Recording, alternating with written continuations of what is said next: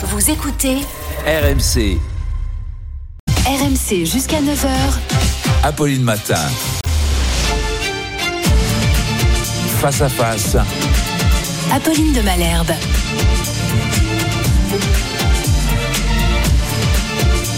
Il est 8h32 et vous êtes bien sur RMC et BFM TV. Bonjour Céline Imar. Bonjour Apolline de Malherbe. Votre nom ne dit pas grand-chose encore aujourd'hui et ça a suscité euh, ma curiosité parce que vous êtes euh, désormais politique, candidate numéro 2 sur la liste LR aux européennes et vous êtes agricultrice. Vous êtes euh, céréalière à Puy-Laurence dans le Tarn. Vous êtes responsable d'ailleurs départementale de la FNSEA.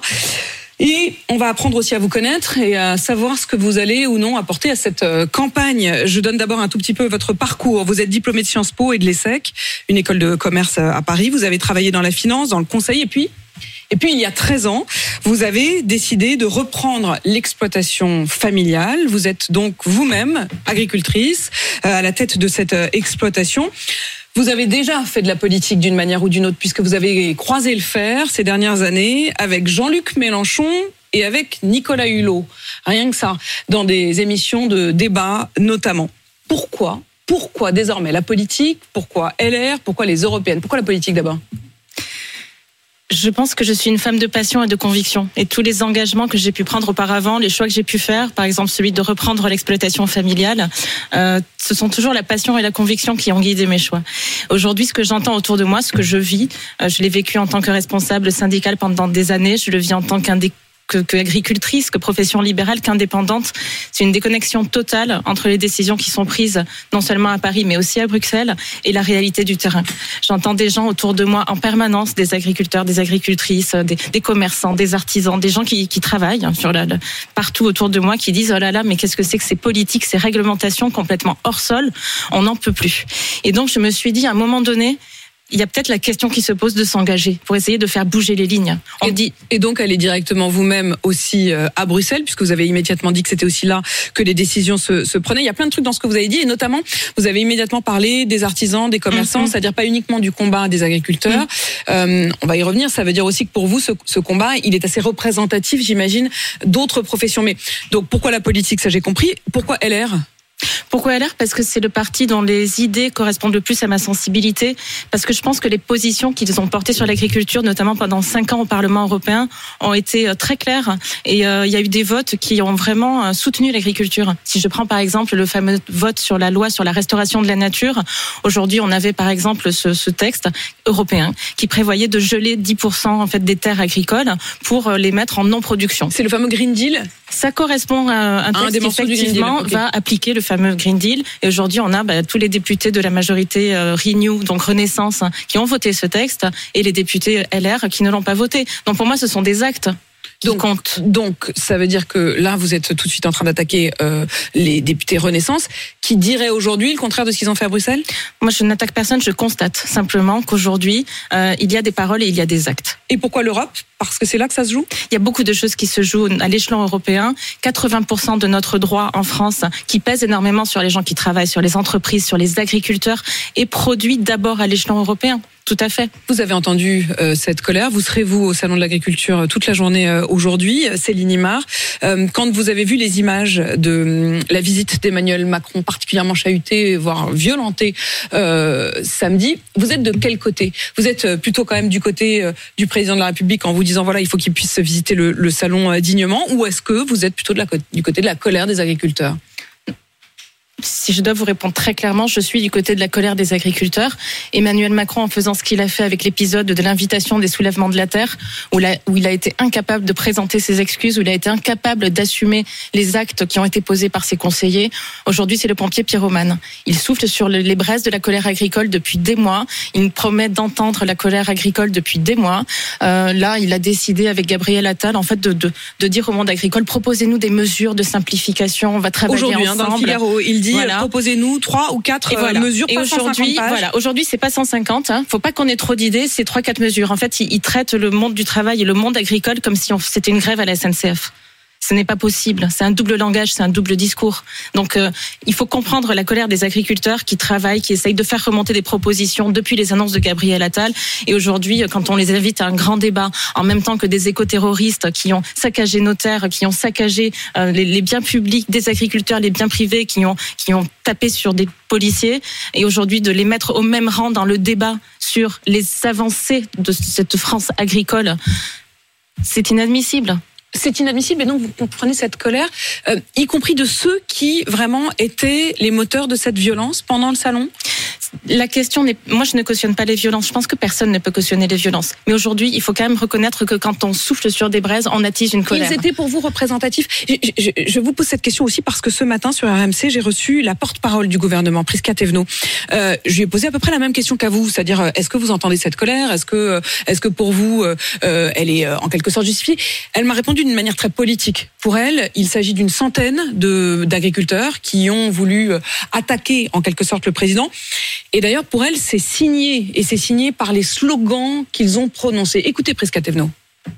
Nous avons eu en face de, ce moment important, solennel, national, une minorité, une centaine d'ultra, ultra violents, qui étaient là euh, non pas pour dialoguer, pour échanger, mais pour en découdre. Et donc ça, nous devons être collectivement capables de le dénoncer. Quand j'ai entendu samedi matin, vraiment extrêmement choquant, nous sommes chez nous, nous allons tout faire pour le dégager, à quel moment on tolère ce genre de phrase? Quand elle dit et qu'elle fait référence à nous sommes chez nous, euh, elle veut qu'on entende aussi un slogan euh, qui a lieu parfois dans les meetings du FN ou du RN, qui est on est chez nous. Est-ce qu'en effet, euh, cette colère n'est pas une colère manipulée ou en tout cas proche du RN Je ne pense pas. Après, il y a beaucoup de votes RN dans le monde agricole, mais comme dans toutes les couches et les catégories de la société aujourd'hui. Bon, je ne pense pas que ce soit un problème de politisation des de agriculteurs. La part du, du gouvernement de dire c'est le RN Absolument. Non, mais aujourd'hui, ce genre de débat, de fait de dire est-ce que ces agriculteurs, ils étaient politisés ou pas, ça c'est la partie émergée de l'iceberg. Et ça cache en fait les véritables sujets de fond qui sont aujourd'hui problématiques. Euh, pour le monde agricole. Vous comprenez donc cette colère? J'avoue que euh, je m'arrête un instant là-dessus, Céline Imar, parce que vous vous êtes engagé avec LR. LR, c'est quand même un parti euh, de l'ordre euh, qui, soudain, a une forme de, au minimum, de complaisance avec une, expression violente de la colère. Non, il n'y a pas eu, il y a eu des épisodes de violence extrêmement euh, poussés qui, qui, sont la partie émergée, encore une fois, d'un mouvement de colère qui sourd, qui gronde depuis des mois. Mais on ne peut pas dire aujourd'hui que ce mouvement-là est incompréhensible. Ce sont des manifestations qui émergent parce qu'il y a certains agriculteurs qui craquent aussi, qui n'en peuvent plus. Euh, et puis, vous savez, quand on a commencé à retourner les panneaux chez moi dans le Tarn, c'était une manière de, de, dire notre colère, notre incompréhension face Vous avez à ce monde. Hein, à ces oui, manifestations-là, oui, qui étaient donc au début de ce mouvement. Hein. Donc, on, on, a tiré un signal d'alerte. On a, on a fait le buzz dans les médias. On a dit attention, on nous demande beaucoup de choses. Il y a beaucoup de contradictions entre ce que disent les politiques, ce que font les administrations. Aujourd'hui, on a des réglementations qui ne vont pas. On n'a pas de revenus. On a un problème de considération. On retourne les panneaux parce qu'on marche sur la tête.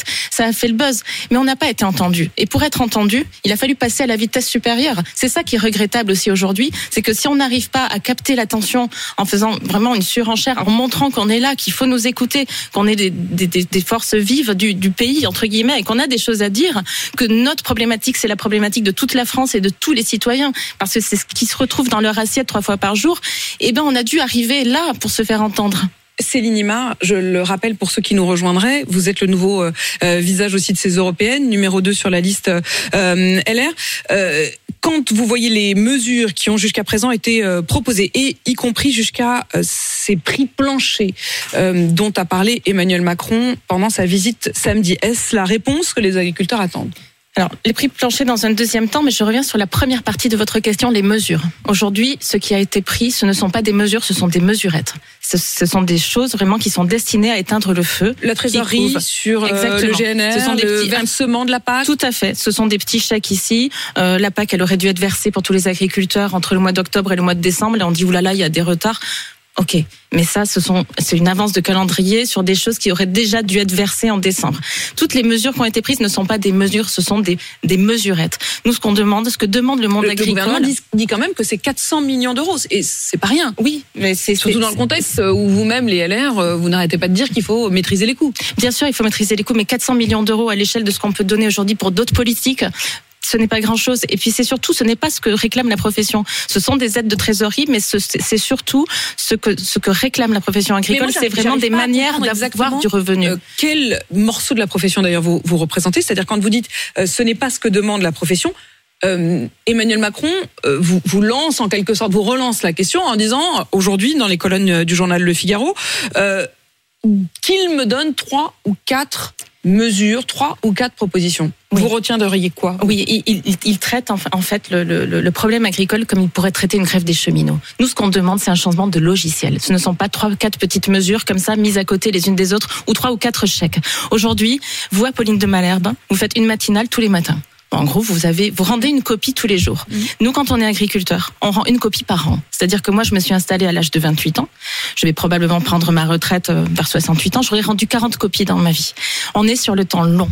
Aujourd'hui, quand euh, on va obtenir, enfin, quand le gouvernement prétend obtenir une dérogation sur les jachères, les 4% de jachères à Bruxelles, c'est une dérogation d'un an.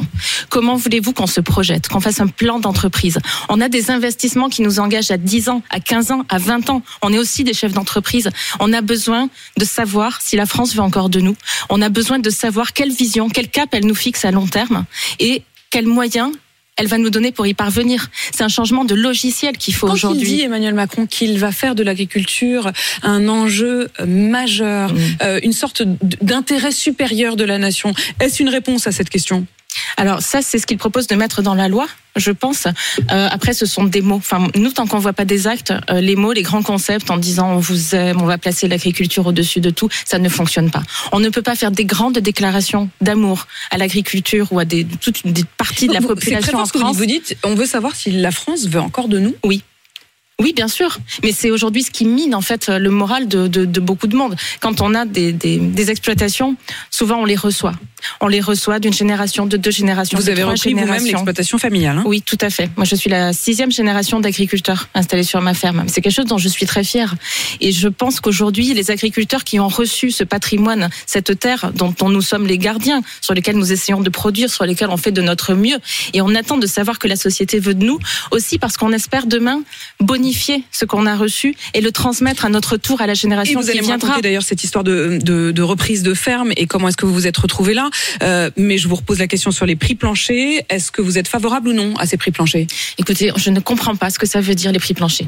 Je sais pas, je, je dois pas être assez. euh, Je, je ne comprends pas les prix planchers. Alors déjà, on nous a dit il y a quelques semaines, Marc Fesneau nous disait oulala, c'est un système soviétique, c'est une très mauvaise idée. Le, propre la ministre de l'Agriculture d'Emmanuel Macron, Voilà. effectivement, y était opposé. Bon, je pense qu'il doit être au bord de la crise de nerfs. Aujourd'hui, on a Emmanuel Macron qui, sous la pression de cette actualité un peu brûlante, qui dit on va mettre des prix planchers. On ne sait pas ce que ça veut dire, quelle forme ça peut avoir. Est-ce que c'est un aboutissement de ce qui est prévu dans la loi Egalim? Donc, ce sont des indicateurs de coûts de production à partir desquels on doit construire le prix des produits finis. Est-ce que c'est ça qu'il veut aboutir encore plus dans la loi? Est-ce que c'est un système beaucoup plus réglementé? En- Aujourd'hui, on ne sait pas ce que ça veut dire. Et ça, c'est le professionnel des effets d'annonce qui fait des annonces, des annonces avec des concepts et on ne sait pas comment on va construire derrière. Pour l'instant, notamment la porte-parole du, gouvernement, encore une fois sur RMC ce matin, euh, expliquait que ce serait vous, les agriculteurs, c'est-à-dire l'interprofessionnel, Mhm. qui fixerait ces prix, que ces prix pourraient d'ailleurs évoluer euh, au fil des mois en fonction du, du contexte, à la fois météo ou du contexte international, et d'ailleurs que ces prix seraient fixés par département. Ça vous convient pas comme première explication ou comme première euh, méthode? Je ne sais pas. Je, je pense que ce sont des choses qui méritent d'être approfondies et étudiées calmement. Aujourd'hui, je pense que là, on est sur une politique du doigt mouillé qui essaie de raccorder, de proposer des pistes réelles à des effets d'annonce. Euh, c'est pas sérieux. Il faut qu'on se pose. Il faut que tout soit examiné, concerté. Il faut encore une fois qu'on puisse se projeter sur des mécanismes qui sont sérieux et à long terme. Céline Imar, quelle, quelle agricultrice euh, êtes-vous Céréalière, euh, dans le Tarn, euh, grosse exploitation, petite exploitation Ouh, ça, c'est une étiquette qui est.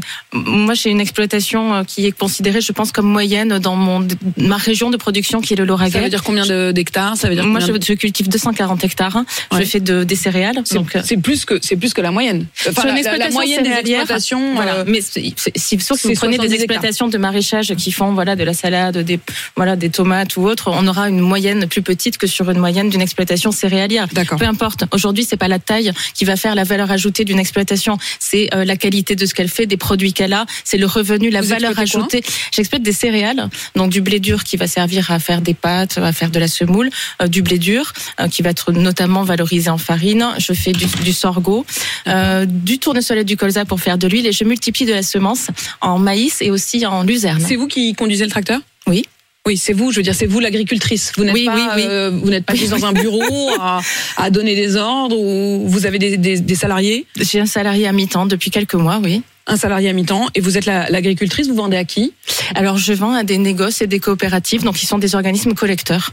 Et vous avez d'ailleurs été euh, représentante, me semble-t-il, de l'inter euh, euh, céréalière de votre département. d'intercéréales au niveau national qui représente en fait toute l'interprofession des céréales depuis euh, les, les producteurs en passant par les collecteurs jusqu'aux transformateurs. Vous continuez d'ailleurs cette activité non, pendant la tout. campagne? Que ce soit au niveau, vous l'avez évoqué au début de notre entretien, que ce soit au niveau de la FDSEA, donc de la fédération, La fédération des- des- départementale, voilà, hein, de la ou que ce soit au FNSEA. niveau d'intercérage, je me suis euh, tout de suite mise en retrait de mes fonctions. Vous vendez en France, vous vendez à l'e- à l'e- à l'export? Je vends à des euh, à des organismes français, à des négoces et à des coopératives. Et si je vous pose cette question, c'est aussi parce que quelle est votre position par rapport à la question des, des accords de libre-échange? Ça a beaucoup cristallisé aussi euh, une partie des colères, euh, le Mercosur, euh, les accords de libre-échange avec la Nouvelle-Zélande, la question des droits de douane avec euh, l'Ukraine.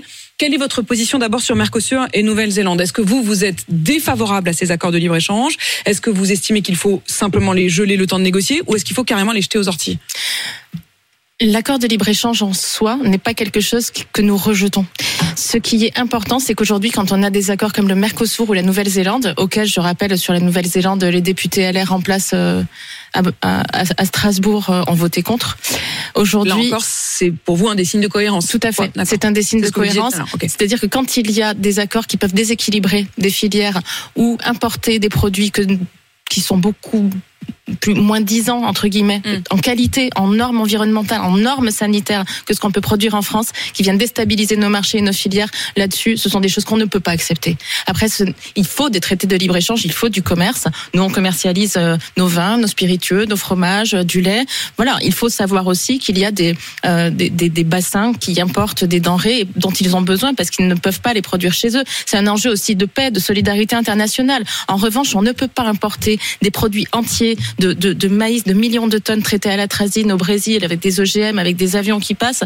Et nous, en, en fait, taper sans cesse sur nos producteurs en, en, en leur disant que Mais vous demandez quoi? Vous demandez que eux De la réciprocité. ça ou est-ce que vous vous demandez Non. à ce que nous on puisse utiliser les mêmes? Non, non, non, non, non. On Ok. demande, non, on Mm, mm. demande de la réciprocité. sur Il faut que la concurrence soit loyale. française. Absolument.